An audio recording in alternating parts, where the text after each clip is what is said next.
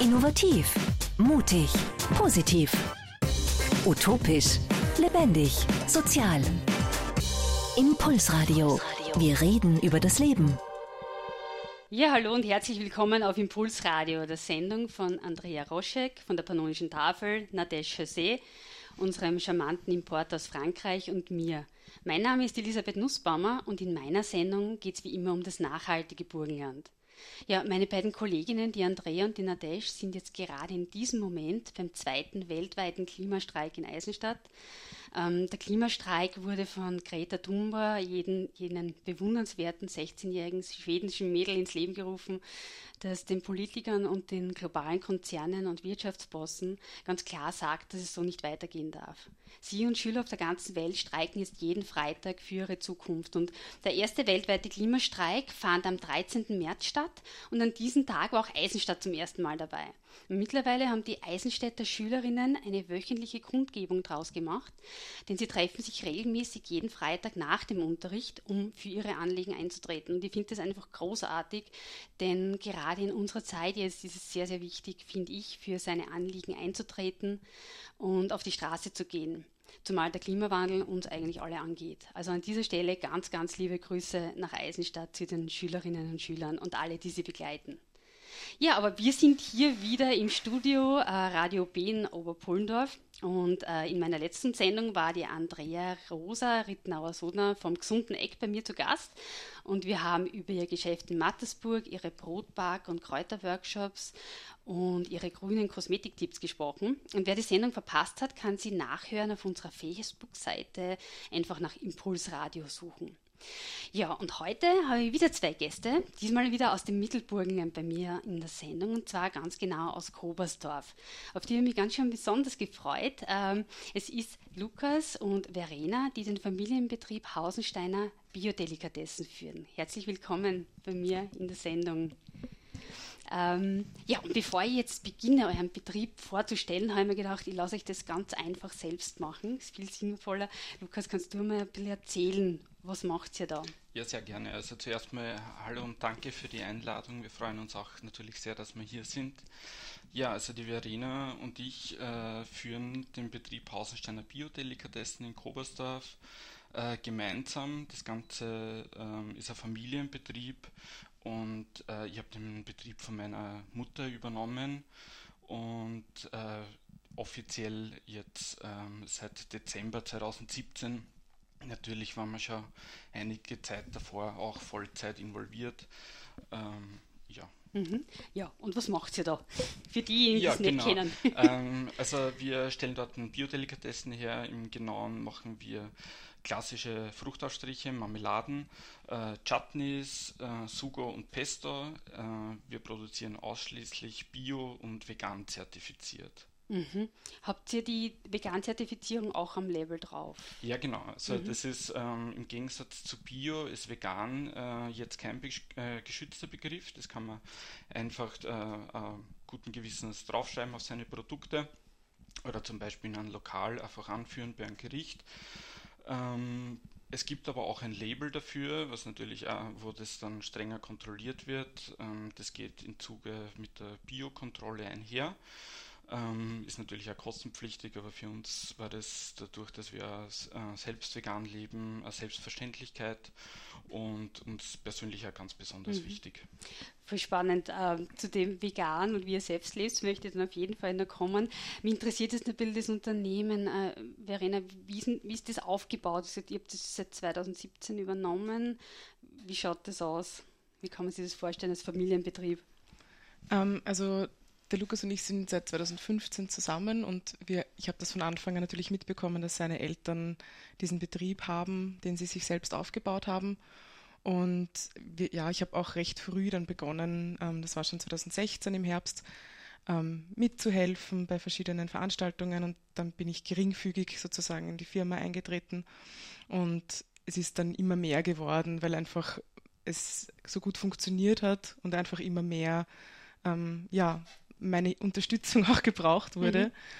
Mhm. Und ja, mittlerweile hat eben der Lukas ähm, das Unternehmen eben offiziell übernommen und seine Mutter, die Helga, hilft uns auch noch bisschen mit. Mhm. und ansonsten sind wir beide einfach Vollzeit beschäftigt und ich mache so ein bisschen mehr ähm, die administrativen Aufgaben mhm. und der Lukas ist mehr so die Produktionsseite und genau Produktionsseite und dann eben wenn jetzt wir sind ja recht viele Veranstaltungen äh, im Nachhaltigkeitsbereich österreichweit unterwegs und das machen wir dann natürlich gemeinsam, weil es da mehr Spaß macht mhm. und ja, sind da recht viel unterwegs. Ja, ähm, du hast es gesagt, eben von, von der Mama, also von der Mutter übernommen. Äh, die Eltern haben das Unternehmen gegründet. Weißt du, wie das entstanden ist? Wie ist überhaupt die Idee entstanden, da was zu machen? Ja, also das ist eigentlich ganz simpel entstanden. Also aus einem Hobby heraus, so wie es, glaube ich, äh, alle Mütter oder auch Väter im ganzen Burgenland, österreichweit und auf der ganzen Welt auch haben. Ähm, einfach gern zu kochen, Rezepte auszuprobieren. Ähm, und das Ganze halt am besten mit Produkten, die man halt vielleicht bei sich zu Hause im Garten anbauen kann oder zum größten Teil zumindest. Ähm, und das Ganze ist so entstanden und sie hat dann halt eben bei, mit ein paar Freundinnen auch äh, bei uns bei Märkte dann halt auch ein paar Mal die Produkte ähm, zum Verkauf angeboten und so ist das Ganze dann ins Rollen gekommen.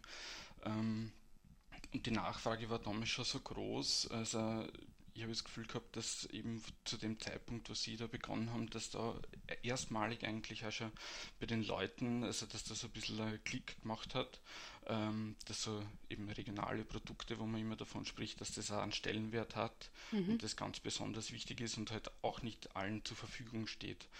Und ähm, wie gesagt, es ist dann halt auch so immer mehr geworden und ähm, es war dann so, es waren beide, meine Eltern äh, waren berufstätig, sie sind dann halt am Nachmittag nach Hause gekommen und haben halt dann mit der Arbeit weitergemacht und äh, dann bis spät abends und teilweise in die Nacht hinein und das Ganze ist dann bis an einen Punkt gelangt, ähm, wo sie dann gesagt haben, okay, wir müssen uns jetzt glaube ich entscheiden, weil es macht uns irrsinnig viel Spaß, aber beides, das geht einfach nicht. Und sie haben dann den Schritt gewagt und sind in die Selbstständigkeit dann ähm, gegangen und haben's, war am Anfang natürlich schon noch schwierig, mhm. äh, aber sie haben es nie bereut. Ja. Und auch wenn sie jetzt halt sehen, mit der nächsten Generation, wie das Unternehmen halt auch aufblüht und wächst jetzt, wir sind jetzt natürlich noch einmal motivierter, mhm. ähm, ist natürlich, ja, freut sie umso mehr.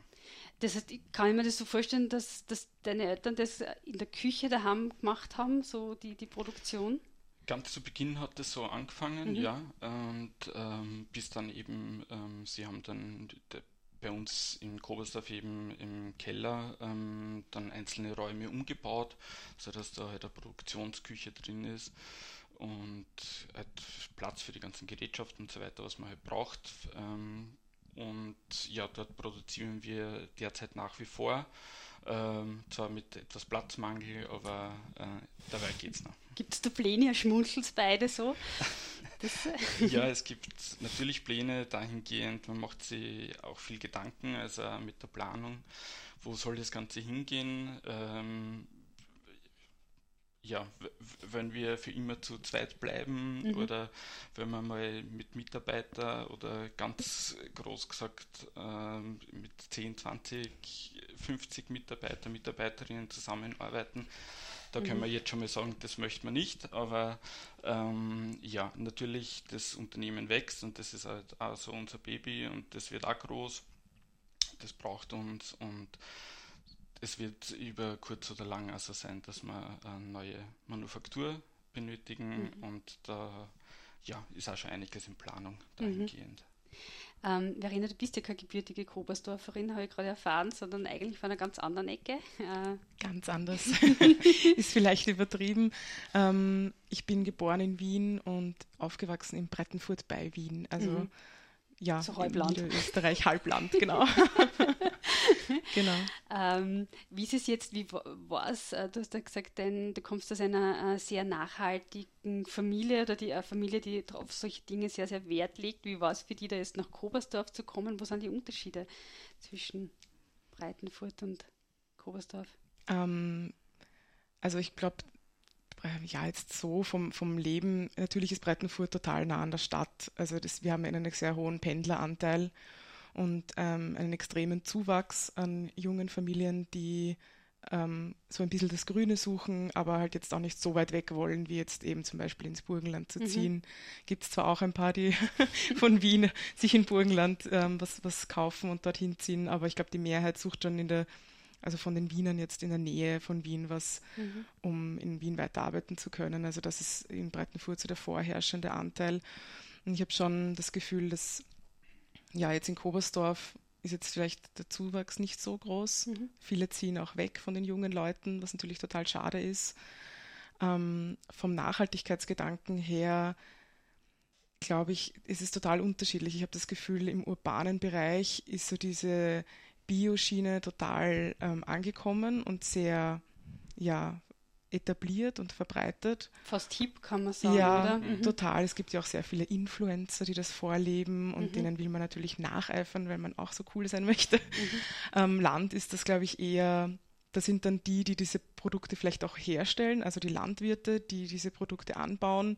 Das ist ein ganz anderer Zugang, finde ich. Da geht es nicht um Image oder um cool sein oder irgendwas, sondern da geht es einfach darum, ähm, ja, das Land zu schonen, den Boden zu schonen, ähm, auf Dauer wirtschaftlich arbeiten zu können. Ähm, ich mhm. denke einfach, dass der ökologische Anbau aufgrund dessen auch nachhaltiger ist, dass er einen nachhaltigeren Lebensunterhalt auch für die Landwirte bietet. Hast Und du das Gefühl, dass ähm, jetzt im Mittelburgenland das im Bewusstsein schon langsam von, der, von den Landwirten ähm, präsenter wird? Ähm, ich glaube schon, ich, es ist sehr unterschiedlich, denke ich. Es gibt viele, die wahrscheinlich da sehr dagegen sind und einfach weitermachen wollen wie bisher, die aber, glaube ich, auch spüren, dass eben zum Beispiel, wenn es ein sehr heißer Sommer ist, dass ihnen viele Pflanzen einfach austrocknen, weil sie einfach keinen Humus im Boden haben. Mhm. Ein Beispiel, ähm, dass sie starke Bodenerosion haben durch den geringen Humusanteil. Also es braucht nur auf einem bisschen schrägen Acker einmal ordentlich regnen, wenn da keine Pflanze draufsteht. Und es wird der ganze Boden weggeschwemmt. Also das sehen wir auch sehr stark, auch, im, auch in Kobersdorf ja. und rundherum, ähm, dass die Bodenerosion sehr stark ist. Mhm. Ähm, das sind einfach so Details, die, glaube ich, konventionelle Bauern auch sehr spüren. Mhm. Und vielleicht können die Biobauern oder wenn sie Biofelder sehen, bei denen das dann vielleicht nicht so ist. Bio ist ja auch nicht gleich Bio. Also genau. nur weil jemand nicht spritzt, heißt das ja auch nicht, dass er deswegen jetzt ähm, ja einen guten Humusaufbau mhm. hat zum Beispiel. Aber ich denke mal schon, dass es Landwirte gibt, die mit gutem Beispiel da vorangehen. Mhm. Und ähm, ich hoffe doch sehr, dass früher oder später ähm, ja, die Landwirte auch bemerken, ähm, dass man damit vielleicht nachhaltiger auch eben seinen Lebensunterhalt sichern kann. Mhm. Ähm, Lukas, jetzt eine letzte Frage zu, zu Kobersdorf, bevor wir die erste Runde Musik einspielen. Ich finde es nämlich interessant, als Außenstehendes zu betrachten. In Kobersdorf tut sie eigentlich relativ viel. Es gibt mhm. äh, das Bio-Bier, das mhm. Kobersdorfer. Es gibt es der grünes Kistel sogar, ja. wo man sich seine Sachen abholen kann. Ähm, ja, also ich habe schon das Gefühl, dass sie, es gibt den Bauernmarkt da, dass ja. sie da einiges tut. Ja. Wie siehst du das? Ja, also ich glaube schon, dass sie da ähm, das Ganze hat sich ja eben auch so ein bisschen verlagert. Ähm, ich glaube, früher war das halt eher so, wie du gesagt hast, mit so Bauernmarken und so weiter, bäuerlich hergestellte Produkte. Das hat auch sehr viel mit tierischen Produkten und so weiter zu tun. Ähm, und das haben die Leute ja immer schon verstanden, dass das auch was Gutes ist. Das, das sind so die Schmankerl, was man mhm. gerne isst und so. Äh, und ich glaube, jetzt im Kobosaft im Speziellen, zum Beispiel eben mit dem grünen Kistel, was jetzt vor kurzem erst aufgemacht hat. Äh, wir haben eigentlich langjährigen Kobersdorf auch immer noch ein kleinen, äh, kleines Supermarktgeschäft, also eigentlich so wie eine mhm. Kreislerei gehabt, das dann zugesperrt hat. Äh, und jetzt gibt es dann halt nur in der Nachbarortschaft äh, in Weppersdorf den nächsten Supermarkt, wo jetzt dann auch nochmal groß ausgebaut wird. Und Danke, das äh, ist halt so ähm, ja, also von, von einzelnen Familien, einzelnen Leuten halt so die, die Gegenregulierung dazu. Mhm. Ähm, ja, dass man halt einfach da den, der Bevölkerung halt einfach im Kleinen halt wieder was bereitstellen möchte. Mhm. Und so ist es bei uns im Prinzip eigentlich auch, ja. Ja. Wir werden uns dann nach der ersten Musiknummer unterhalten. Ich habe mal eine Playlist schicken lassen und das erste Lied ist äh, vom Herbie Hancock, Cantaloupe Island. Äh, das war Wunsch von dir, Lukas, habe ich gehört. Äh, ja, also, ähm, ich bin mit, mit allen Musikwünschen eigentlich zu, zu, zufrieden. ja, es ist eine super Jazznummer ähm, mhm. mit einem total markanten äh, Trompeten-Intro und macht einfach Spaß zum Hören. Und falls es jemand von euch jetzt vom äh, Titel nicht kennt, ähm, ihr werdet sie sofort kennen. Ladies and gentlemen, as you know, we have something special down here at Birdland this evening. A recording for Blue Note Records.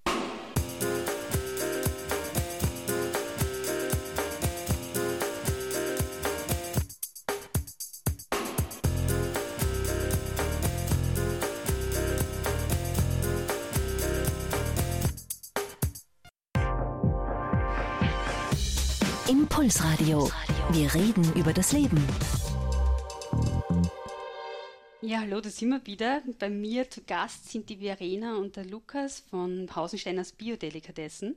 Ähm, wir werden gleich über die Produkte und Bio und Vegan reden, aber zuvor interessiert mich, weil wir jetzt auch gesprochen haben über die Nummer von Herbie Hancock, Cantaloupe Island und äh, Akustikgitarre.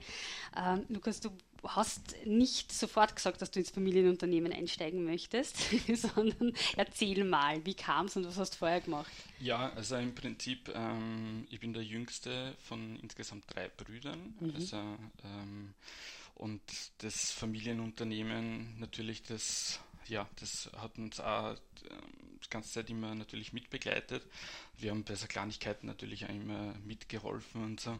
Und das war anfänglich dann eher ein bisschen, ja, sagen wir einfach mit Arbeit verbunden und ähm, so die Wertschätzung, das ist dann halt einfach mit der Zeit dann gekommen und ähm, es ist sehr lange Zeit im Raum gestanden, ob das Unternehmen einfach weitergeführt wird. Ähm, ja, weil sich halt einfach niemand von, uns dreien so wirklich ähm, dazu bereit erklärt hat. Und das war dann zum späteren Zeitpunkt, wo ich dann eben die Verena kennengelernt habe und wo wir beide einfach uns, uns beiden war das, das Thema halt Nachhaltigkeit, klingt so plakativ, aber mhm. uns war das und ist es nach wie vor natürlich irrsinnig wichtig, ähm, da, dass da was unternommen wird. Und das war dann so der, der Grundstein vor dem Ganzen. Und wir waren, wie wir uns da dazu entschlossen haben, das Unternehmen zu übernehmen ähm, oder dass wir es weitermachen möchten, waren wir beide noch im, im Studium. Also, und ich habe vorher äh, klassische Gitarre mit Schwerpunkt Jazzgitarre studiert am Konservatorium in Eisenstadt. Mhm. Was hast du für einen Berufswunsch gehabt? Oder ähm, ja, also ich habe eigentlich ähm, ganze, mein ganzes Studium hinweg haben auch meine Mitstudierenden auch gemacht. Äh, macht man halt so, dass man halt parallel da immer unterrichtet. Mhm. Äh, das kann man entweder bei Musikschulen oder im privaten Bereich auch machen. Also da ist eine sehr rege Nachfrage auch nach dem. Aber es war mir dann, ähm, ich habe dann nach der Zeit gemerkt, dass mir das einfach ein bisschen zu wenig ist.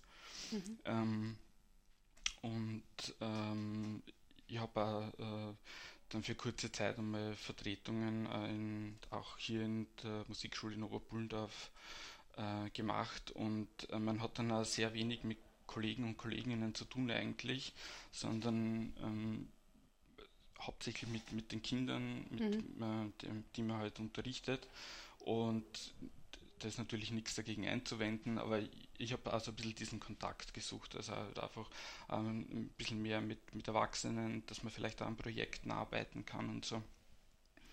Ähm, habe auch mit, mit äh, Studienkollegen äh, in, in klassischen Ensembles gespielt, ähm, wo wir ganz ein bisschen abgedrehte südamerikanische zeitgenössische Musik gespielt haben und so. Und mhm. ja, das ist jetzt dann einfach so durch den durch den Betrieb dann so ein bisschen in den Hintergrund geraten.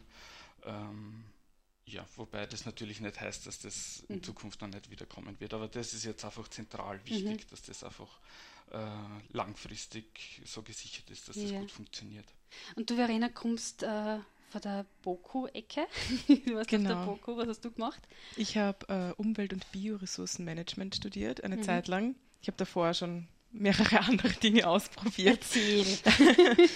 also ursprünglich war ich auf einer wirtschaftlichen äh, höherbildenden Schule, wo ich meine Matura gemacht habe, also mit Tourismusbereich. Auch mit einer Koch-Kellner-Ausbildung in Kombination. Ah, okay. Danach habe ich eine Zeit lang Biologie studiert, mhm. eine Zeit lang Germanistik studiert, dann habe ich eine Ausbildung zur Buchhändlerin gemacht, ja. dann habe ich zwei Jahre in der Schweiz gelebt und gearbeitet in einem größeren Lebensmittelkonzern. Ja, und spannend. dann bin ich nach Wien zurückgekommen und habe da eine Zeit lang Umwelt- und Bioressourcenmanagement gemacht. Ich schaue, dass wir nur eine Stunde haben. Es gibt jetzt zu jedem Punkt was zu fragen. gibt es da vielleicht so ähm, einen roten Faden, wenn du das so im Nachhinein betrachtest, durch die Dinge, die du bis jetzt alles gemacht hast? Ähm, ich denke, ja, also ich denke mal, was jetzt Biologie und Umweltressourcenmanagement und so weiter angeht, ähm, ich habe mich immer schon für Umwelt interessiert, für die Natur, für Tiere. Ähm, ja, irgendwie ist das so eine Herzens, ein Herzensinteresse. Mhm.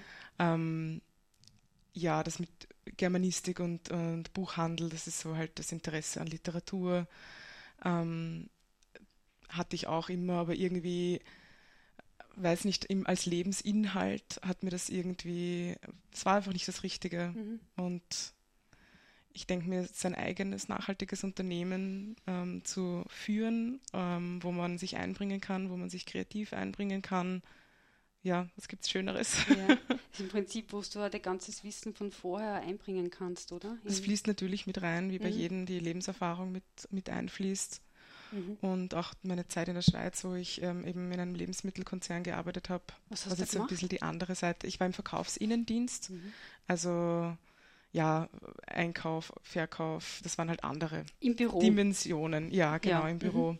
Du wirst aber vielleicht halt kurz sagen, dass der Verena fällt das vielleicht nicht so auf, aber ähm, wie es bei uns dann halt, eben wie wir das mit der, meine Eltern haben ja noch konventionell produziert und wir haben dann eben auf Bio umgestellt und so. Und das war halt auch mit irrsinnig äh, viel äh, Bürokratie und äh, Aufwand im Büro halt mhm. verbunden. Und die Verena hat da schon äh, wahnsinnige Professionalität an den Tag gelegt, Mhm. Das glaube ich eben, dass sie das so jetzt gar nicht so merkt, aber das hat sie dort absolut mitbekommen. Mhm. Und ähm, ja, da profitiert man natürlich auch irrsinnig ja. davon. Wie war das, ähm, um jetzt zum Thema, was ich eigentlich angekündigt habe, zurückzukommen? ähm, diese Umstellung auf, auf Bio, weshalb die Umstellung? Wie kam es? Also für, für uns war, war es ganz klar, also wann wir das übernehmen, wenn wir das wirklich machen, dass wir dann äh, ist für unsere Grundbedingung, dass wir das äh, biozertifiziert machen, mhm. ähm, weil wir persönlich auch der Meinung sind, dass äh, Bio-Lebensmittel gesünder sind. Gibt es natürlich auch viele, die sagen, ja, das stimmt gar nicht. Ähm, da kann natürlich auch jeder jede ähm, eigene Meinung haben. Äh, es gibt viel, vielseitige Gründe natürlich in der Landwirtschaft, was die Verena mhm. vorhin gesagt hat. Also da gibt es auch sehr viel, was natürlich zu befürworten ist. Einzelne Punkte, die vielleicht aber äh, auch nicht so gut sind. Mhm. Ähm, da muss man natürlich auch einen Mittelweg finden und es gibt halt dieses nur den geraden Weg, das gibt es halt einfach leider nicht. Das wünscht man sich immer. Mhm. Aber es gibt immer so ein paar Punkte dabei, die vielleicht dann auch nicht so gut sind. Ähm, die Vorteile für uns im Biobereich überwiegen ganz klar. Mhm. Also ohne Zweifel. Ja, für euch persönlich und auch fürs Unternehmen? Ja, ähm, sowohl als auch, aber ich glaube in erster Linie persönlich, äh, weil daher, das ist einer von den ganz intrinsischen Motivationspunkte, was uns so, so treibt und mhm. das auch unser Message halt auch vermitteln lässt, wenn wir unterwegs sind oder halt einfach mit Leuten sprechen oder die, ähm, abgesehen jetzt vom Geschmack, die, mhm. die Leute halt auch überzeugt, die ja. Story halt dahinter. Ich glaube doch, dass es fürs Unternehmen schon auch eine große Rolle gespielt genau, hat, auf Bio umzusteigen, ja. weil es uns wahnsinnig viele Türen geöffnet hat. Mhm. Es gibt einfach viele, also wir hat es unsere Hauptvertriebsweg sind schon Wiederverkäufer. Mhm.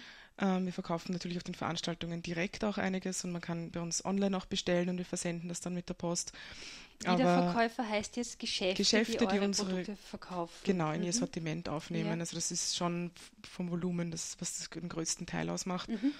Und es gab einfach sehr viele Geschäfte, die uns sehr wichtig sind, die nur Bioprodukte nehmen. Also es gibt einfach viele, die jetzt auch wenn sie dezidiert nicht äh, Bio im Namen tragen, aber mhm. die dennoch ähm, nichts nehmen würden, was nicht Bio ist. Im Lebensmitteleinzelhandel? Im, ja, im Einzelhandel und ja, auch wir haben ja auch sehr viele, äh, keine Ahnung, Vinotheken, Delikatessengeschäfte, ah, Bäckereien genau. und sowas. Ähm, und das hat uns viele Türen geöffnet, mhm. wo wir die, die vorher nicht geöffnet waren. Das finde ich jetzt eine sehr erfreuliche Nachricht. mhm. ja. Also das ist da, glaube ich, eben auch anzumerken, dass wir halt eben so wie das Gesunde Eck zum Beispiel in Mattersburg, mhm. das ist äh, eine Partnerin von uns. Ähm, und ja, dass wir halt mit, mit so kleinen Bioläden, Kreislereien mhm. so in dieser Richtung halt zusammenarbeiten. Ja. Weil dafür im urbanen Bereich dann ja österreichweit mhm. eigentlich zum größten Teil. Genau, also wir, unsere Produkte sind nicht in einer großen Supermarktkette erhältlich, ja. ähm, sondern ausschließlich in vielen, vielen kleinen Geschäften. Mhm. Klein und fein, genau. sozusagen. Genau, ja. Dann kommen wir zu einem nächsten Musikwunsch und zwar klassisch von den Beatles, ähm, die Nummer Blackbird.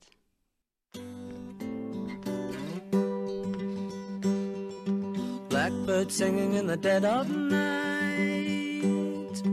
Take these broken wings and learn to fly.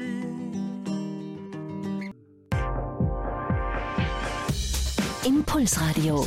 Wir reden über das Leben. Ja, da sind wir wieder zurück im Studio mit Lukas und Verena von Bio-Delikatessen Hausensteiner. Wir haben jetzt gerade über Bio äh, und die Chancen, die Bio dem Unternehmen eröffnet hat, gesprochen. Es interessiert mich natürlich ähm, die vegane Schiene. Wie kam es dazu? Ähm, also wir leben beide vegan. Ich war davor, bevor ich den Lukas kennengelernt habe, einige Jahre Vegetarierin mhm. und ähm, ja, war der Meinung, ich lebe voll nachhaltig und kaufe voll viel Bio und mhm. und dann habe ich mich, ähm, wo wir uns kennengelernt haben oder näher gekommen sind, haben wir uns sehr viel darüber unterhalten und jetzt im Nachhinein weiß ich, wie naiv ich damals war. Okay. Ähm, und der Lukas hat damals auch schon gesagt, ja, so ein bisschen geschmunzelt und ähm, er wusste genau, dass sich da noch einiges bei mir ändern wird. Warst ähm, du damals schon vegan? Ja, also genau. was die Verena jetzt gerade noch gesagt hat. Ähm, also ich meine, wir haben uns davor eben über einen Studienkollegen von mir eh manchmal immer gesehen und so, aber haben nicht so viel voneinander gewusst. Ähm, und dann, ja, dann sind wir dann halt irgendwann öfter in Gespräche gekommen und so und dann äh, habe ich eben erzählt, dass ich halt äh, vegan lebe und das mache ich seit, seit Anfang 2015. Bei mir war das eigentlich relativ abrupt. Ich habe davor schon immer so, so ein bisschen, sagen wir, geliebäugelt mit den ganzen, aber ich sage mal, ich war jetzt vom, vom Kopf her vielleicht einfach noch nicht so ganz bereit dafür, dass ich, ähm, ja, ich, ich habe mir vielleicht auch kurz damals gesagt, ja, das geht nicht oder so mhm. und so diese vielleicht eine Willensstärke aufzubringen. Und ja, und dann irgendwie mit dann ähm, mehr informiert, äh, viel über Dokus, über YouTube-Videos, äh, einiges äh, gelesen äh, von, von Leuten, die halt in dem Bereich tätig sind. Ähm, und das war gerade auch zu einer Zeit, wo das auch recht stark im, im Kommen war.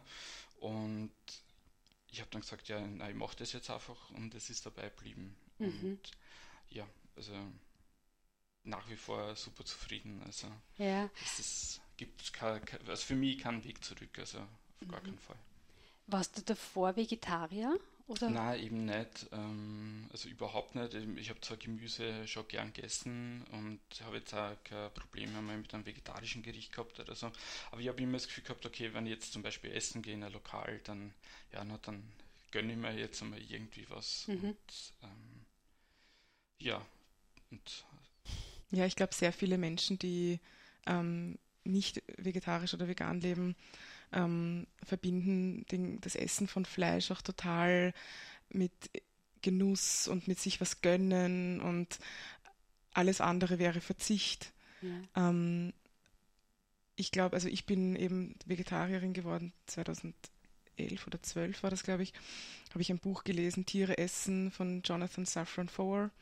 Und ähm, das hat mich total irgendwie umgeworfen und umgehaut und meine, meine Überzeugungen ähm, total. Also ich habe davor immer Biofleisch gegessen und habe gemeint, ja, damit passt jetzt. Mhm. und ähm, das Buch hat mich halt ähm, ganz, stark erschüttert und ich bin von heute auf morgen Vegetarierin geworden. Ähm, noch dazu am Geburtstag von meinem Vater, wo gegrillt wurde. Das war für mich so die erste Feuerprobe am allerersten mhm. Tag. Und es hat super funktioniert und ähm, das war für mich gleich der Beweis, dass es geht. Und ich, für mich war das nie ein Verzicht. Also es war nie, ich musste mir das nie verbieten. Also ich, also ich bin noch nie da gesessen und habe gedacht, ma, die anderen essen jetzt Würstel und ich kann das jetzt nicht, sondern ich hätte es auch nicht wollen. Also ich mhm. habe nie dieses Verlangen dann gespürt. Sobald das im Kopf einmal Klick gemacht hat, ähm, da braucht man das nicht mehr. Und das war beim Veganwerden dann eigentlich das Gleiche. Ich habe total gerne Käse gegessen. Wie gesagt, ich habe in der Schweiz gelebt mhm. zwei Jahre, ähm, habe mehr oder weniger von Käse gelebt. Ja. Na, aber ja, also ich habe mir auch nie vorstellen können, dass ich ohne dem leben kann. Mhm. Aber irgendwann merkt man dann, dass man ohne dem nicht leben wollte. Und wenn man das dann mal will, dann mhm. ja, braucht man es nicht mehr. Lukas, muss ich nochmal bei dir fragen, äh, wie ist es für dich jetzt äh, Verzicht oder, oder Bereicherung, das vegane Leben? Ja, also für, für mich eigentlich vom, vom ich habe nach einer Woche gleich gemerkt, okay, dass es absolute Bereicherung ist. Mhm. Ähm, und ja, das Ganze ist einfach so weitergegangen und das sind dann eigentlich äh, meine Eltern, dann bei mir war das im Jänner und meine Eltern sind dann im, im Mai des gleichen Jahres, haben die auch gleich dann gesagt, ja okay, passt, äh, super, weil es ist bei uns nämlich auch ein bisschen so, ähm, dadurch, dass wir jetzt beim, na, sehr viel Zeit beim elterlichen Haus bei mir verbringen, äh, arbeitsbedingt, ähm, bin ich trotzdem auch der, der Mittagessen und Nachtmahlessen und so, das koche ich immer für alle. Mhm. Das heißt, es war damals schon so, dass der halt dann mehr oder weniger unfreiwillig dann halt da sehr viel mhm. äh, mitgegessen haben und so. Und, ja, und gemerkt und dann, haben, dass es geht. Ja, und man muss auch dazu sagen, ähm, also meine Mama hat immer zu mir gesagt, ich weiß nicht, also die Veganer, also jetzt in die mhm. 80er, 90er, also, ja, was essen denn? So also Kerntel und mhm. ja. Und jetzt was natürlich, also es ist ja die, die Vielzahl, was man essen kann, ist irrsinnig groß. Und natürlich gibt es diese Geschmäcker, mit denen man aufgewachsen ist und so. Das ist sehr viel mit Röstaromen, mit Gewürzen zu tun und so weiter. Und ähm, natürlich ist das ein irrsinniger Markt und das lassen sich ja größere Firmen nicht entgehen und deswegen gibt es ja so sozusagen Ersatzprodukte für gewisse, jetzt für die für den Sojadrink, für die Milch im mhm. Morgenkaffee und das Ganze aus verschiedensten äh, ähm, ja, Getreiden gewonnener als, als einziges Beispiel jetzt und ähm, ja, es ist einfach irrsinnig vielseitig und mhm. da, da verzichtet man kann jedes Gericht ja irgendwie vegan nachkochen. Ähm, außer jetzt vielleicht so die ganz klassische Eierspeise oder so. Mhm. Das ist jetzt noch vielleicht bisschen schwierig. Ja, aber auch da tut sich schon einiges. Ja, tut sich auch einiges. Also das ist wirklich die Lebensmittelentwicklung ist irrsinnig, wie das mhm. voranschreitet. Ja. Die interessiert mich, ich habe mich ähm, am Rot-Gold-Markt mit äh, deiner Mama über Vegan unterhalten mhm. und sie hat sich geschwärmt von den Zwiebelrostbraten. Ja. äh, und dass ihr zusammen, Verena, du und sie äh, Seitan selber macht. Mhm. Seitan ist ähm, aus, äh, eigentlich ist das ausgekochtes Mehl. Ja, äh, genau, ist, ist Gluten. Mehl, das Basis, genau. Basis, ja. Und ist eigentlich auch nichts, was man neu erfunden hat, sondern das gab es schon sehr lange. Also es war schon in alten Zeiten äh, Fleischersatz, mhm. was jetzt wieder kommt. Aber um, um zurückzukommen, und das hat mir recht gut gefallen, aber ihr kennt sicher diese klassische Frage an Veganer, naja, aber wenn ihr jetzt entschlossen seid, vegan zu leben, warum braucht es denn dann diese Ersatzstoffe? Was ist denn da eure Antwort? Ja, eben, also das sind halt diese Geschmäcker, wo man halt einfach auch damit aufgewachsen ist. Und natürlich gibt es viel von so Ersatzprodukten, die jetzt dann auch nicht unbedingt jetzt gesund sind. Also weil es sind auch immer noch hochverarbeitete Lebensmittel. Das ist genauso, wenn man jetzt einfach die Tiefkühl-Lasagne oder Pizza oder so reinhaue, egal ob das jetzt vegan ist oder nicht, weil also die, die Pommes mit Cola ist jetzt auch vegan, ja, und mhm. das weiß auch jeder, dass das nicht gesund ist. Und ähm, ja, eben wenn wir jetzt zum Beispiel Familienfeiern haben und so, dann machen wir ähm, zum Beispiel solche Gerichte mhm. wie diesen Seitenzwiebelrostbraten, ähm, damit wir es vielleicht unseren Verwandten äh, vielleicht auch ein bisschen einfacher machen, das jetzt dann nicht, weil wir essen eigentlich sehr viel einfach so Kohlenhydratbeilage, sei das jetzt äh, Reis oder einfach klassische Nudeln oder mit Quinoa oder so, mhm. sowas in die Richtung und dann oftmals einfach auch so ähm, rohes Gemüse als Salat einfach. Ähm, das sind einfach so für uns jetzt persönlich so die, das heißt, die ihr habt, ja, das heißt, ihr habt diese, diese Gerichte wie jetzt, ähm, ich mag dieses Wort Ersatzprodukte gar nicht Ja, verwenden, ja, mir fällt genau, jetzt gerade nichts ja. anderes ein. Ähm, das äh, so wie, wie ein Fleischesser, der wenig Fleisch isst, manchmal gönnt man sich Zum das halt dann Beispiel, einfach in dem ja, Sinn, wie zum du Beispiel. vorher erwähnt hast. Genau. Ja. Ich finde aber trotzdem auch, es gibt ja genug Veganer, die oder Veganerinnen, die das sehr häufig essen und ich Mhm. finde, das hat genauso seine Berechtigung, weil nur weil man aus Überzeugung zum Beispiel kein Fleisch essen möchte, heißt das ja nicht, dass man jetzt prinzipiell etwas, was in Wurstform ist, Mhm. nicht essen möchte oder etwas, was paniert ist, nicht essen möchte. Ähm, ich finde, das hat genauso seine Berechtigung und es gibt Ja. ja so viele Motivationsgründe, vegan zu leben. Es sind ja nicht alle aus gesundheitlichen Gründen Mhm. vegan. Also bei uns spielen alle möglichen Gründe mit hinein, aber es gibt auch Menschen, die einfach aus Tierschutzgründen kein Mhm. Fleisch essen möchten und nicht, also keine Milchprodukte ähm, essen wollen. Und warum sollte sollte man dann kein Schnitzel aus äh, eben Weizeneiweiß oder aus Tofu oder Mhm. Soja oder was auch immer essen? Oder Sellerieschnitzel. Genau, Oder sagen, Es Sellerieschnitzel. gibt ja Sellerieschnitzel oder Zucchini-Schnitzel. Mhm. Ja, man muss sich das ja deswegen nicht verwehren. Genau. Und ähm, ja, Ja, also eben, ich denke eben, eh, also es ist, man hat einerseits also jetzt die großen Pfeiler jetzt für Veganismus vielleicht, das ist entweder das Gesundheitliche, Mhm. das Ökologische und das, das Ethische fürs Tierwohl einfach. Mhm. Und es gibt da halt alle Abstufungen und so und ja, es ist sehr private da, wofür Ja. man, was einem da wichtig ist und wofür man sich entscheidet. Äh, uns ist das halt gesamtheitlich wichtig ähm, und ich, das entwickelt sich vielleicht bei manchen auch so ähm, dahingehend, weil man halt eine Zeit lang vielleicht auch vegan lebt, dass man halt sagt, okay, ich merke, mir geht es vielleicht besser damit, mit Verdauung und so weiter und dann kriegt man vielleicht noch mit, aha, beim Anbau äh, von Gemüse wird, werden viel weniger Ressourcen verbraucht, als wie ähm, wenn ich jetzt äh, äh, die Tierhaltung anschaue oder, oder tierische Produkte im Allgemeinen. Ähm, ja, Mhm. sehr individuell. Genau, die Leute dort abholen, wo sie gerade sind. Ja, genau. Dann werden wir, das ist natürlich alles nicht in euren Produkten, die sind bio, vegan, aus äh, großteils heimischen Zutaten. Darüber werden wir uns dann, ähm, unterhalten nach der letzten Nummer. Ich habe nämlich da ein kleines Pro- Produktsortiment als Geschenk bekommen und das schauen wir uns dann an. Impulsradio.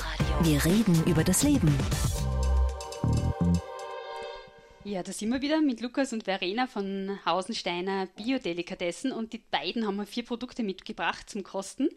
Ähm, das ist zum einen eine Marillenweichselmarmelade, dann ein Bio-Paradeiser-Gemüse, also ein Sugo, ein Hanfsamenpesto und ein Zwetschgen-Chutney. Ähm, ganz offen gefragt, was kannst du mir darüber erzählen, Lukas? Ja, also das sind jetzt äh, einzelne Produkte ähm, aus unseren vier Sparten, die wir heute so machen derzeit. Also eben Chutney, Sugo, äh, Pesto und Marmeladen. Ähm, ja, und bei die, das Ganze ist teilweise halt aus Produkten entstanden, die es halt beim Betrieb vorher schon gegeben hat, also bei meinen Eltern. Und dann eben ein paar Sachen haben wir veganisiert. Äh, also das war in unserem Fall Was halt zum Beispiel? äh, gerade beim Pesto beispielsweise, wobei wir da auch noch mit den Rezepturen und neue Sorten auch sehr viel gemacht haben, weil das bei uns da die Besonderheit ist, wir machen jetzt nicht dieses klassische Genovese Basilikum Pesto, sondern wir arbeiten da sehr viel mit äh, heimischen ähm, Körneln, Samen, Nüsse, also eben Hanf, äh, Hanfsamen. Wo ähm, kriegt sie die her? also wir arbeiten da ähm, mit einer Ölmühle in der Oststeiermark zusammen. Das haben bei Ilz, die haben wir auch zufällig einmal ähm, bei einer Veranstaltung in Kärnten kennengelernt, bevor wir, also da waren wir gerade zum Mieten in der, in der Bio-Umstellung und ähm, wo wir uns auch Gedanken über die ganzen verschiedenen Sorten gemacht haben und äh, mit den Rezepturen und so weiter, dass das halt auch ähm, alles gut funktioniert und haben mit denen dann gemeinsam ähm, ja, ein paar Produkte entwickelt. Und da ist jetzt das Hanfsamenpesto zum Beispiel eines davon, ähm, wo sie uns einfach die, die Rohstoffe liefern. Das heißt, das sind österreichische Hanfsamen, es sind, wir verarbeiten keine Pinienkerne oder sowas, was, was man normalerweise kennt. Wir haben halt kann nicht diesen Käse im, im Pesto drin. Ähm, und da bei dem jetzt speziell, ähm, das ist auch nicht pasteurisiert, das heißt nicht mit Wärme behandelt. Ähm, und ist, äh, wir rösten zwar die Kerne vorher, damit es äh, einen gewissen ähm, runden Geschmack gibt, weil Was wir bedeutet halt sehr, das für sehr wenig Zutaten verwenden. Ja. Ähm, ja. dass es halt einfach nicht später nochmal extra haltbar gemacht mhm. werden muss. Aber was hat das für mich für einen Vorteil, dass es nicht ähm, Wenn du es öffnest, äh, wird er das nicht kaputt nach fünf, zwei, drei, vier, fünf Tagen. Also das Produkt, Aber man muss es gar nicht pasteurisieren. Also okay. eben Fruchtaufstriche oder eben eingekochte mhm. Marmeladen oder eben das Chutney auch, ähm, die werden im Glas einfach nochmal pasteurisiert, wenn es geschlossen ist, um das eine bessere Halt genau, mhm. ähm, um eine bessere Haltbarkeit einfach nochmal mhm. ähm, zu bekommen. Also alle ähm, Produkte, die jetzt ja. einen relativ hohen Feuchtigkeitsgrad mhm. halt einfach von Natur ja, aus. Und das macht es ja nicht, das nehmen wir mal an, da bleiben dann mehr Geschmacksstoffe erhalten. Äh, teilweise, also ebenso wie bei einzelnen Produkten ist es wirklich notwendig. Mhm. Bei Pesto ist normalerweise immer ähm, also wir hören das auch oft von Kundinnen und Kunden, dass sie halt sagen, okay, sie haben jetzt vielleicht vor ähm, ein anderes Pesser gehabt und das ist ihnen so schnell kaputt geworden. Mhm. Eben weil jetzt eben meistens auch Käse mit verarbeitet ist und das ist jetzt natürlich, ähm, wenn da die Bakterien mhm. mal loslegen, dann mhm. geht's, geht's rund. Ja. Das ist wieder ein Vorteil von vegan, sowas. In, dem Fall jetzt auf, ja, auf alle mhm. Fälle, ja. Ähm, das Zwetschgen-Chutney interessiert mich jetzt. Äh, mhm. Chutney, das ist ja sowas Indisches, was man normalerweise zum Grillen isst, oder? Genau, also ja. eben bei uns jetzt kann man sagen, okay, das sind äh, einige äh, Inspirationen aus der italienischen und aus der indischen Küche. Mhm. Also wie jetzt Pesto und Sugo ist natürlich auch in österreichischen ähm, ja, äh, Geschmack auch absolut angekommen und gibt es in jedem Haushalt. Äh, bei den Chutneys, das kommt aus der indischen Küche und wird dort normalerweise jetzt aus Mangos, Papayas und so weiter zubereitet. Mhm. Das heißt, es ist jetzt eine würzige Soße auf Obst- oder Gemüsebasis oder kombiniert, ähm, die einfach sehr würzig ist. Und wir machen das halt aus, aus Obst, das halt bei uns gibt, mhm. also eben aus Zwetschgen, aus Marillen, aus Kürbisse. Mhm diese Richtung halt. Und äh, trotzdem halt einfach so, ähm, da ist dann Kreuzkümmel und, und Kurkuma mhm. und Senfkörner und so weiter und Chili verarbeitet, ähm, dass man halt einfach dieses bisschen diesen orientalischen Geschmack mhm. hat. Ja. In Österreich wird es aber irrsinnig gern äh, einfach zu Grillspeisen gegessen mhm. und auch zu Käse beispielsweise. Ja. ja. Also wir haben trotzdem, auch obwohl unsere Produkte bio- und vegan zertifiziert sind, ist ein Großteil von unseren Kunden nicht vegan. Mhm. Verena, wie entwickelt ihr so neue Produkte?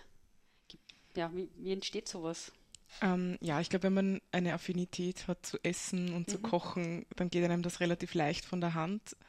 Wir haben meistens irgendwie eine Idee, also wir würden eben jetzt zum Beispiel gerne Hanfsamen irgendwie verarbeiten und haben so ein bisschen einen Geschmack ähm, schon im Kopf, wo wir hinwollen. Mhm. Und dann gibt es einfach ein paar kleinere Probechargen, wo wir ein bisschen herumprobieren äh, mit der Konsistenz, ähm, das jetzt Ölverhältnis mit den Kernen, mhm. wo man ein bisschen herumtesten muss. Aber eigentlich ist es meistens relativ schnell ähm, kristallisiert sich heraus, in welche Richtung es geht und ja. was einem fehlt beim Geschmack. Und meistens ähm, entwickeln wir das dann gemeinsam mit, mit Lukas Mama, mit der mhm. Helga die auch ein gutes, ein Händchen, ein Händchen da gelingt ja. einfach alles. Mhm. das ist aber genau. trotzdem, also für uns ist auch eben ganz wichtig, dass halt einfach die Verfügbarkeit, durch das jetzt Bioprodukte sind, wir können jetzt auch nicht einfach dann, jetzt geht mir das aus und dann kaufe ich das einfach irgendwo noch, sondern wir müssen einfach auch planen mhm. und mit den Landwirtinnen und Landwirten sprechen, ähm, wie, wie da halt einfach auch die Verfügbarkeit ist und das muss halt für uns auch gegeben sein. Deswegen unser Portfolio sind derzeit ähm, 24 Produkte aus vier verschiedenen Sparten und wir kennen, wir hören zum Beispiel oft, ja, wieso habt ihr eine KH-gebunden Marmelade oder so? Mhm. gesagt, ja, das ist halt äh, bei der Bio-Zertifizierung, das muss halt einfach alles kontrolliert werden, dass das halt auch so ist. Und mhm. da kommt halt wer vorbei und sagt, okay, wie viel habt ihr einkauft, wie viel kriegt ihr raus, was habt ihr verkauft. Das muss halt alles schlüssig sein. Ja. Gibt es Bio-Hagebutten angebaut? Also naja, es gibt halt Wildsammlungen. Ja. Das heißt, äh, also wenn ich jetzt einen, einen Grund besitze, wo das wächst, dann kann ich das auch zertifizieren mhm. lassen, wenn ich jetzt ein Biobetrieb bin. Ähm, aber natürlich gibt es das, das ist nicht wirtschaftlich. Ja. Ja.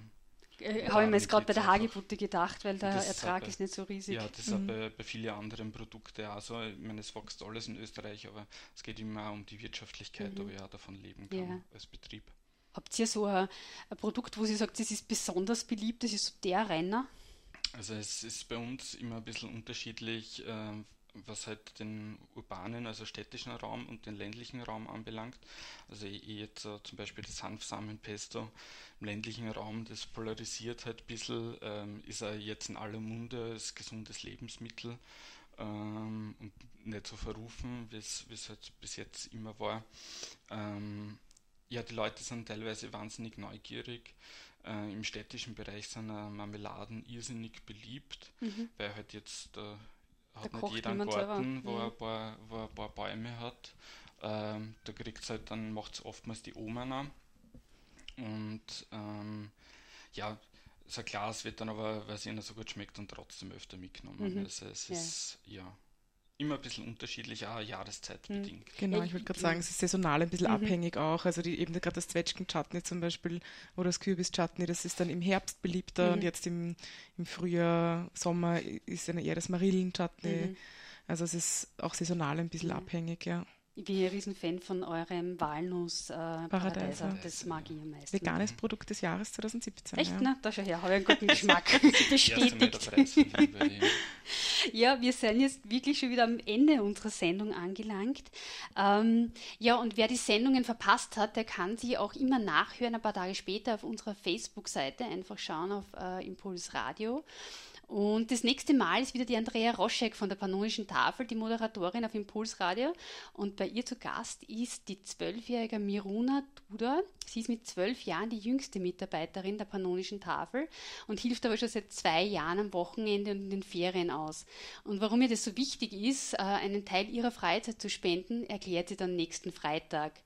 Ja, und ich möchte mich jetzt noch ganz, ganz herzlich bei Verena und Lukas bedanken, dass sie da waren äh, im Studio Radio OP und uns Einblicke in ihr Unternehmen und auch so ein bisschen in ihr Leben gegeben haben, wie sie geworden sind. Und alle Infos zum Unternehmen findet ihr natürlich auch auf Facebook, ist auch verlinkt auf Hausensteiner Biodelikatessen beziehungsweise auf der Homepage hausensteiner.at. .com. .com, hausensteiner.com. Innovativ, mutig, positiv, utopisch, lebendig, sozial. Impulsradio. Wir reden über das Leben.